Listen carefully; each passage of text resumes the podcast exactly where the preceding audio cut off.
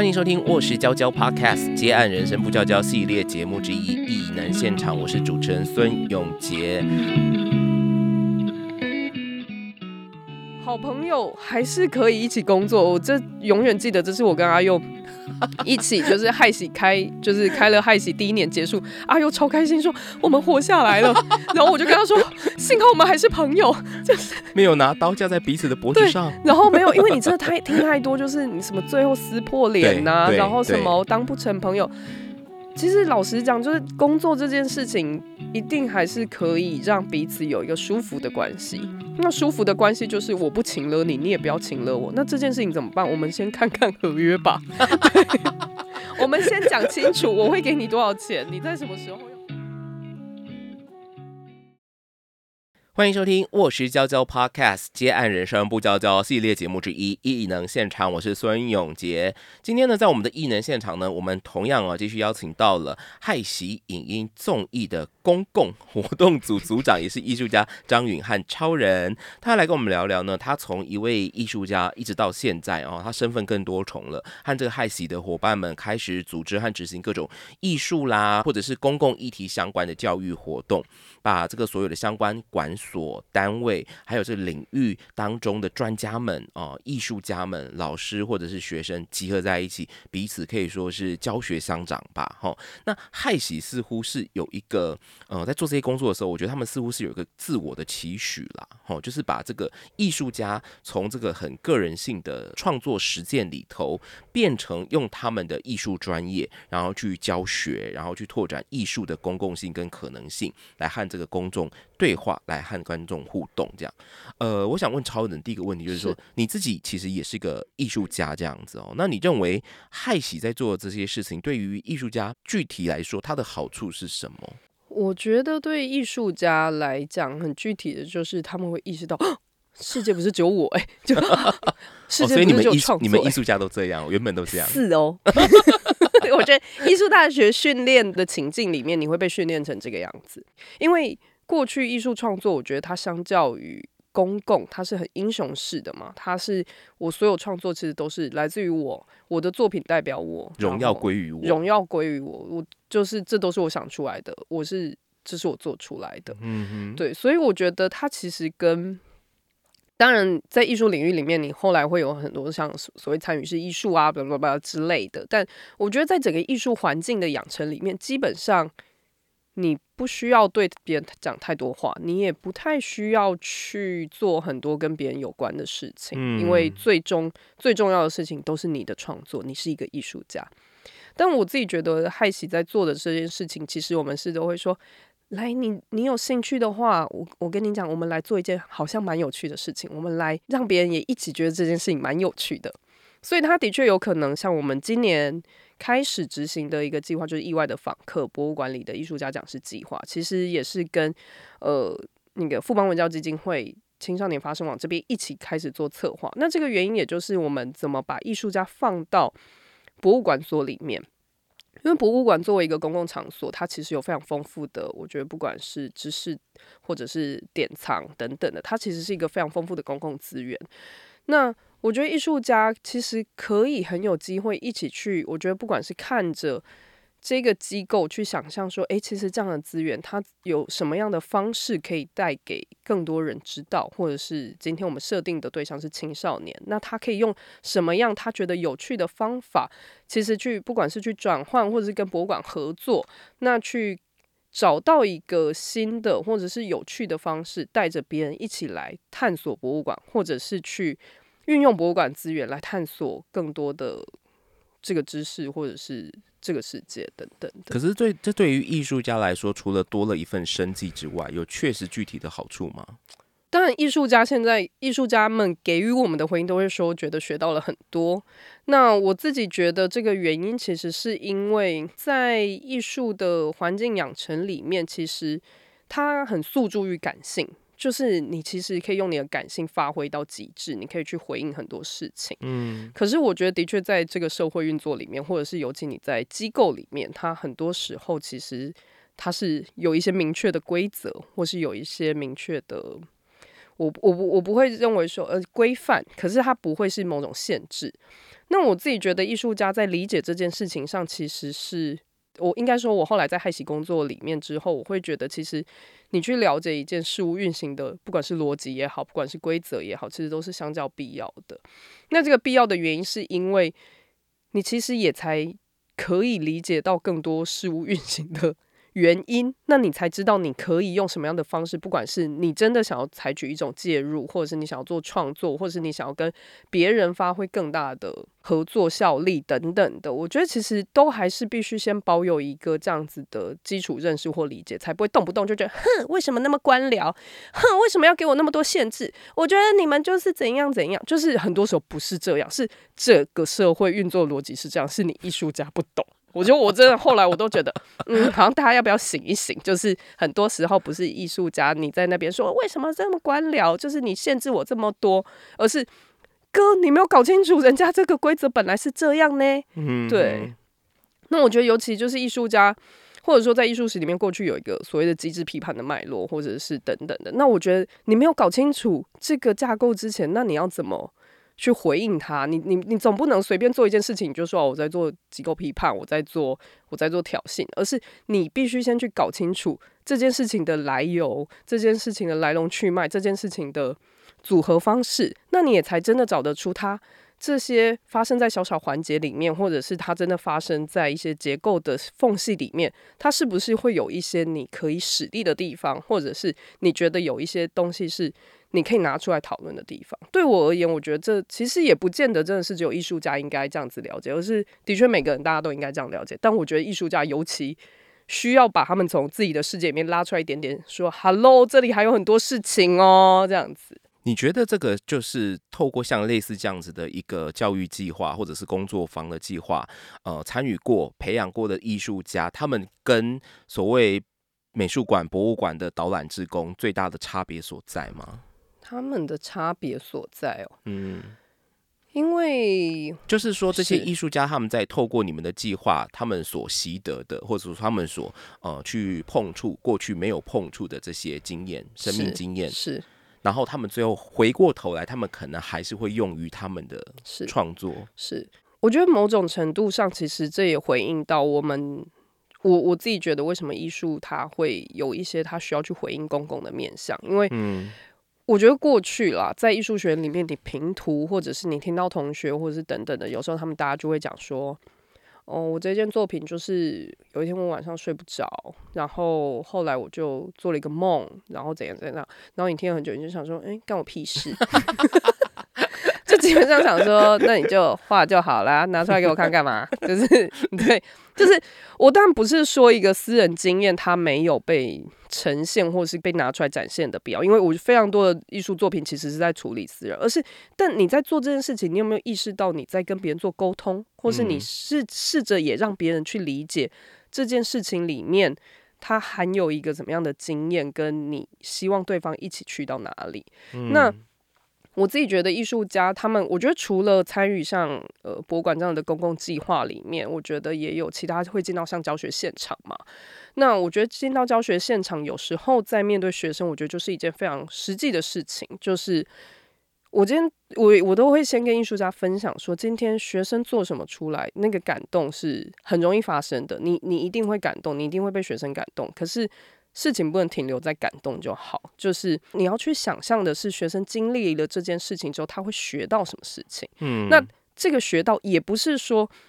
哦，他今天就学到一个画水彩的技巧，或者是他今天学到一个捏黏土的技巧，而是他今天透过，假设你今天上一个雕塑课，他透过雕塑这件事情，他怎么去理解了？我随我随便讲立体空间，或者是他在怎么样用一些新的方式在看待他身边的事物，或他看待他身边的经验，他怎么样把自己身上的一些经验或想法去做一个转换？嗯，就是艺术在这边，我觉得它甚至更接近于一种方法，就是你怎么样让每一个人其实可以找到一个好好讲话，或者是他可以表达自己，或者是他有一些新的观点。或者是新的视角的发现，我觉得不管是对学生或者是对艺术家，我觉得都是一些新的学习。嗯，对。不过这样听你讲起来哈，刚刚讲说透过这些呃实际上的工作方式，可以让艺术家诶稍微探头出来一点，因为过去在呃学院的这个专业养成里面，大家太浸泡在真的是同温层太厚了啦哈，很容易呃越钻越深，然后就活在自己的世界里面，觉得宇宙是以我为中心在运转的。那透过这些计划，诶，可以打破这样子的一个幻觉，一个幻想哦。是。不过呃除此之外，你觉得从你的观察，你觉得台湾现在年轻艺术家是否仍然面临了很多呃普遍的困境？就是除了你刚刚讲的这个呃学术的养成是可能会造成这样子偏食的现象之外，这件事情我觉得就很有趣，因为我。虽然一直到我每年都还是可能陆陆续续有一些展览或者是展出机会，但我觉得的确跟现在比较年轻世代的艺术家其实认识的相较的确就没有那么多了。那我也更尤其不太确定到底学院里面的状况是怎么样。哦，就是你跟他们已经有世代落差意思。累对，但我也曾经去参加过，譬如说学校里面的评图或是什么的。那我觉得我自己有一个比较有趣的观察是，其实我之前也跟其他朋友聊过，就说现在的艺术家，应该说想要念艺术创作的年轻人，可能不会再那么多了。因为这件事情，我会这样猜测的原因，是因为我觉得过去其实你会把艺术视为一种表达自己的方法嘛，跟跟形式嘛。但其实现在的媒体跟平台跟媒介其实非常多元，管道非常多元，简直爆掉了。爆掉。那那个爆掉之余，就是那为什么我还需要选择做创作？嗯，就是那创作这件事情，除了我要表达我自己之外，那他还能做什么吗？那我觉得也看过一些学生，我觉得大家就会面临一些困惑，就是他其实一来是我觉得当代艺术这件事情的美才又多元，所以我觉得大家就会面临各式各样的困惑。我要选择什么东西，我要讲什么事情，那这件事情就会在一种很多重的困惑跟混乱底下，就是其实他也不太确定自己要讲什么，然后那这个形式好像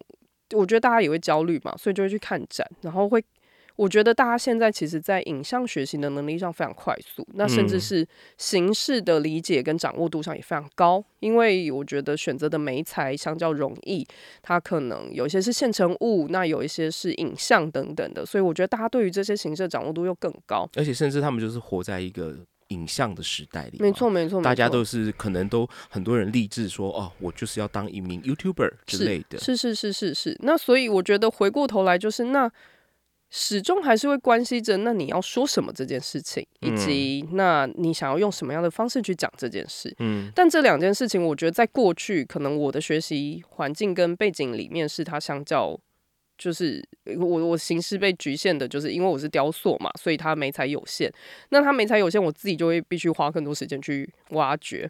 那我觉得现在当然媒材的多元之后，其实。那个形式被打开来之后，大家也就想说，哦，那怎么办？好像别人也讲过，我也很怕被讲说是不是抄袭。就是不同年代有不同年代的困扰。我觉得大家都大家都有各自的困扰了。老实说，对啊，所以我觉得其实现在的确年轻艺术家他们会面临更多这样子的困惑。但我我也观察到一些其实年轻学生，就是可能像高中生，我觉得他们对。影像的掌握度之高，就是老实讲，过去你可能在教学现场，学生拍的那个照片，你回来你就想说，Hello，你有事吗？你要不要先拿正一点？可是现在学生拍回来照片，你很难讲说会有烂照片。嗯，每一张就是它的那个基础条件都，就是我觉得当然设备进步有关系，但每一张照片基本上你都不会觉得有什么大问题，不太会有所谓丑照片或烂照片出现。OK，那可是，在这样的前提之下，你要跟他讨论什么？就是你会花更多时间，其实陪他去聊，然后你会去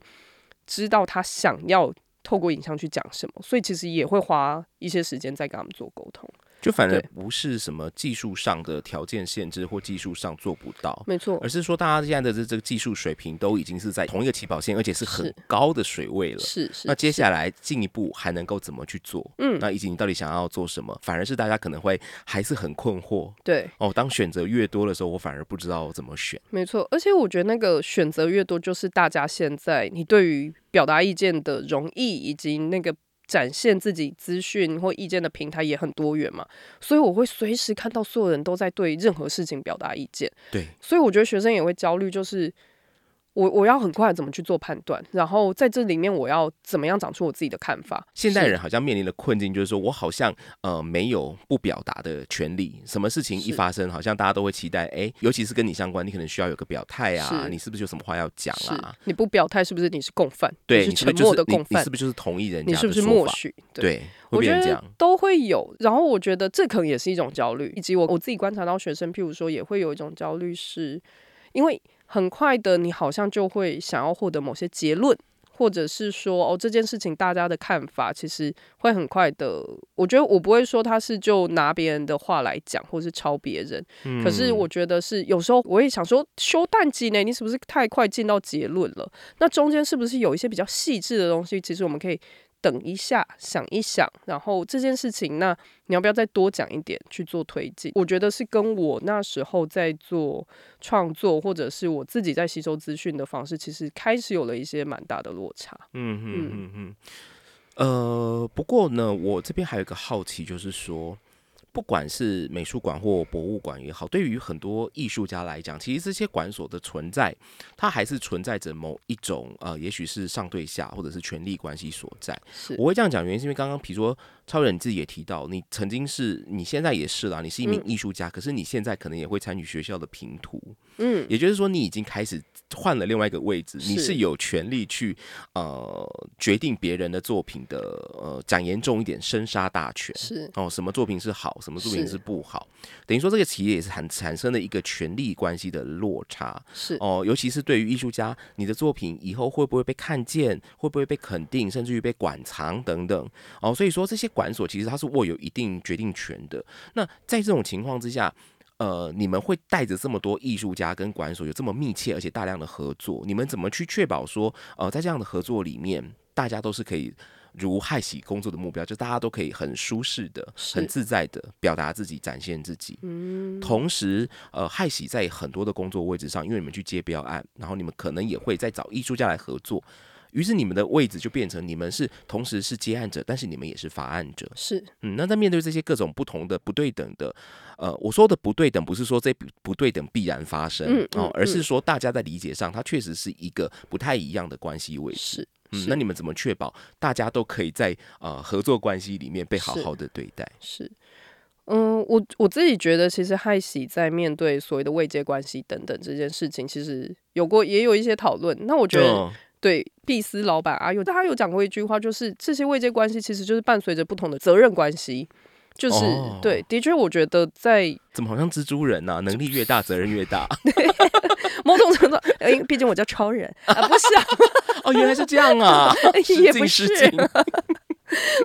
我觉得主要是因为说，就是的确你在做某些决定的时候，它其实会影响到更多人，所以其实你当然你的责任也就会更大嘛。那我觉得，呃，譬如说我自己在评图的经验里面，我觉得我有意识到一件事情是。我没有办法跟以前一样，老师就是臭骂学生，就是 以前老师真的是很凶，真的是，然后动不动就说，我觉得我看不懂你在干嘛，这个就是你觉得你这样很帅吗？就是诶、好凶哦，就是，但你你会知道他其实甚至是基本上我已经学不会他的语言了，因为他过去可能使用那种贬义式的，然后去嫌弃你的、去打压式的那个语言，基本上就是我我觉得那也不是我们这个时代会使用的语言。那所以我觉得，当然我跟学生我会试着尽量以一种引导，或者是说我看见了你作品里面什么样的方式去去描述。对，但我我觉得在评图里面，我觉得这比较像经验的分享啦。但我觉得在我们的工作里面，当然我们有时候承接了，譬如说译文单位，然后我们会在工作过程里面，其实一定都有一些艺术家的角色跟位置的加入嘛。那基本上我们怎么去保障大家权益？第一个就是先打合约，就是 非常务实，先打合约哦。那我觉得这件事情基本上也是过去，譬如说，我觉得在呃艺术学院或者是嗯、呃在很多的环境里面，其实大家不见得真的会特别有意识要去做，或者是保护自己的一件事情。嗯那我觉得合约这件事情，我不会认为它是一个哦，你为什么一开始就跟我采取一个这么这么严肃的方式，而是我觉得真的要跟大家讲，它是一个保护自己，以及我们把话先说清楚的一张白纸黑字，你的权利跟你的责任是什么？那我这边也就有义务要做到什么事情。嗯，对，我觉得是先把彼此的责任跟义务厘清，然后都在这张纸上。所以我必须支付你多少费用，那你必须在什么期限内做到什么样的事情。尤其可能也像是我们跟英文馆所，一定也会有那个智慧财产权，或者是其他包含像呃商业机密，不是也不是商业机密啦，应该是说什么东西可以先露出，或者是它最终被解释权等等会怎么样，在谁那里等等的。我觉得这些其实都是一个。你怎么保护创作者？你必须，呃，我们怎么样先去把这个合约拟定？甲方跟我们打合约的时候，基本上我们也会拟定一份我们跟艺术家工作的合约。嗯，那也就是把我们的合作关系、合作范围跟权责先说清楚。那在这样子的权责底下，其实我们也会花蛮多时间跟艺术家沟通的，就是我们也都会先理清他不是。委托你做一件艺术作品，所以它势必会有某些我们要跟别人一起工作，我们要去沟通的过程。嗯，那这件事情我们必须双方都非常清楚。这也是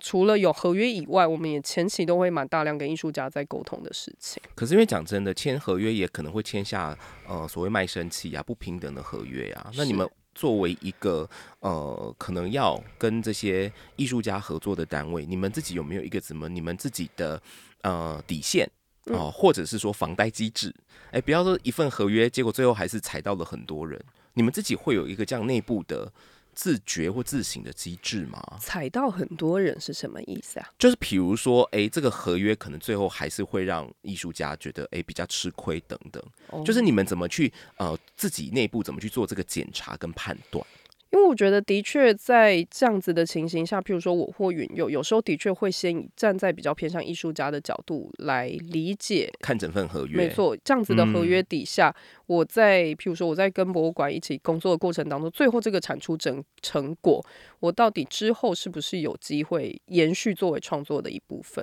就是我觉得，的确艺术家有时候会，这是牵涉到所谓的著作人格权吗？嗯，是，就是我觉得的确有时候会，就是比较细致的在这些呃法规上，其实会有一些拿捏。对，那我觉得这件事情的确也是，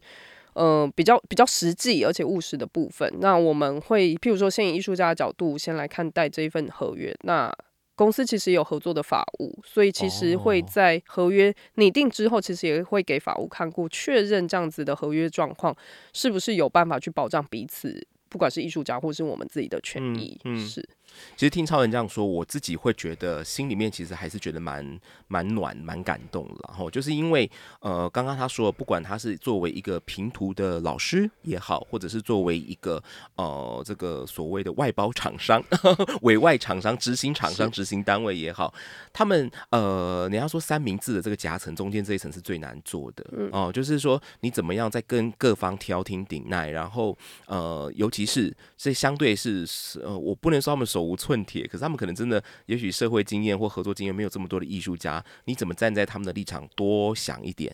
哦，以及他刚刚说的，也许我们也不要再去复制上一代老师哇，看到东西看到作品劈头就骂，嗯哦，那种简直是要把不止把作品摧毁，把人整个都摧毁掉的那一种评语方式。我们可能受过伤，可是我们可以选择不要把这样的伤再带给比我们更年轻的这些创作者来讲，没错没错。哦，你可以把那个恶循环给斩断。对啊，这可能就是你现在在做的工作。没错，因为我觉得的确也，我跟阿佑就是其实我们也会在很多时候，我觉得不管是跟艺术家一起。工作或者是某些时刻，其实我觉得，当然，在过去的不管是学习或者是工作经验，或是你看着别人的展览经验里面，你都会看到一些不那么好的案例，可能是延迟付款的啊，或者是他可能会开一个很低价的啊，或者是。临时跟你追加很多工作的，或者是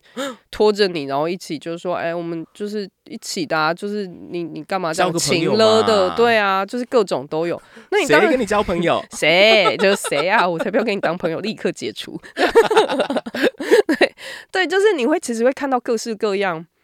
被凹了、被凹的案例。可是我觉得这些人，他的确有时候他可能是上一代的做法。他的确，他可能没有意识到他已经不合时宜了，就是他没有意识到他的这样做法，其实在现在其实会很有问题。我觉得某种程度上，我们也是一个越来越文明或是现代的 做法吧，就是你开始怎么样公私分明。我跟你是好朋友，可是我跟你合作之前，我还是会给你一份合约，那请你先帮我看一看，这样子有没有问题。对，就是我觉得 就是好朋友还是可以一起工作。我这永远记得，这是我跟阿佑 一起，就是害喜开，就是开了害喜第一年结束，阿佑超开心说我们活下来了。然后我就跟他说，幸好我们还是朋友，就 是没有拿刀架在彼此的脖子上。然后没有，因为你真的太听太多，就是你什么最后撕破脸呐，然后什么当不成朋友。其实老实讲，就是工作这件事情，一定还是可以让彼此有一个舒服的关系。那舒服的关系就是我不请了你，你也不要请了我。那这件事情怎么办？我们先看看合约吧。我们先讲清楚，我会给你多少钱，你在什么时候要做多少事情。这件事情你也不要觉得，嗯，你怎么那么冷酷？是我我在保护我们的友谊，我觉得是这样。对，了解，合约为王啊！大家记住了，这是这一期的重点。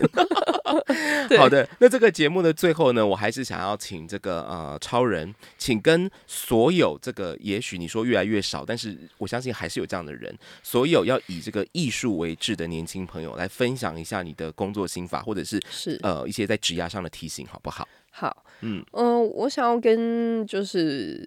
不管是未来或者现在正在从事艺术创作的。同学或者是年轻艺术家也好，其实我觉得自己正在大量累积，或者是大量学习到不一样的事物的时候，其实是在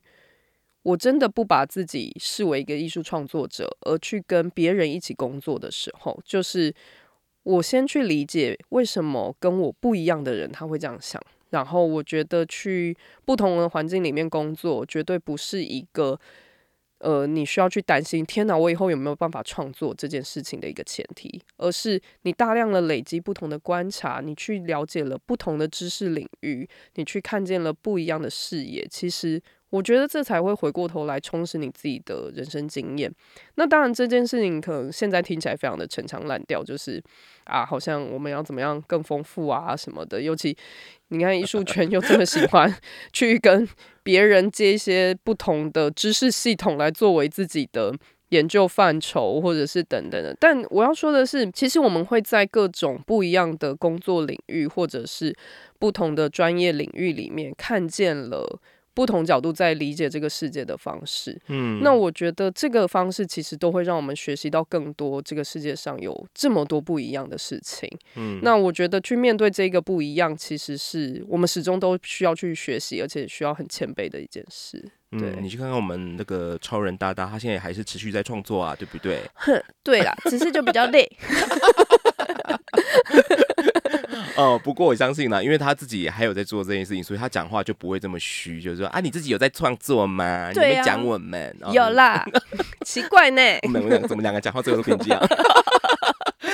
啊，今天很开心哦，再一次跟这个害喜影音综艺的呃超人啊，从一个艺术家的角度，然后也从一个和艺术家合作的这个组织成员的角度啊，来谈谈说艺术家在自己的专业领域里头，除了说哎创作之外，你如何向外啊持续伸展你的手脚去触碰呃不同的领域，那或许有更多需要的资源，呃，这个你你你你去触碰到了，怎么去拿哦，该怎么拿这样啊，这个可能对于最后都会回回过头来滋润你的这个创作，滋养你的创作这样。好，今天再次谢谢超人接受我们的访问，开心，谢谢大家，谢谢谢谢。艺能现场是我们沃石文化旗下的教育品牌沃石教教的这个 Podcast 系列节目之一哦。那这么多集啊，我们一路做下来，其实也获得了蛮多的回馈。那也欢迎你持续的告诉我们啊，你的建议或想法。那你可以透过这个填写听众问卷的方式啊，问卷连接在哪边？就在我们节目的资讯栏。最后呢，如果你想要用具体的行动来支持我们的话，制作更多哎你觉得好听、你想听见的节目，也欢迎抖内我们好不好？异能现场，我们每周三更新，下一集节目再见，超人，拜拜，拜拜。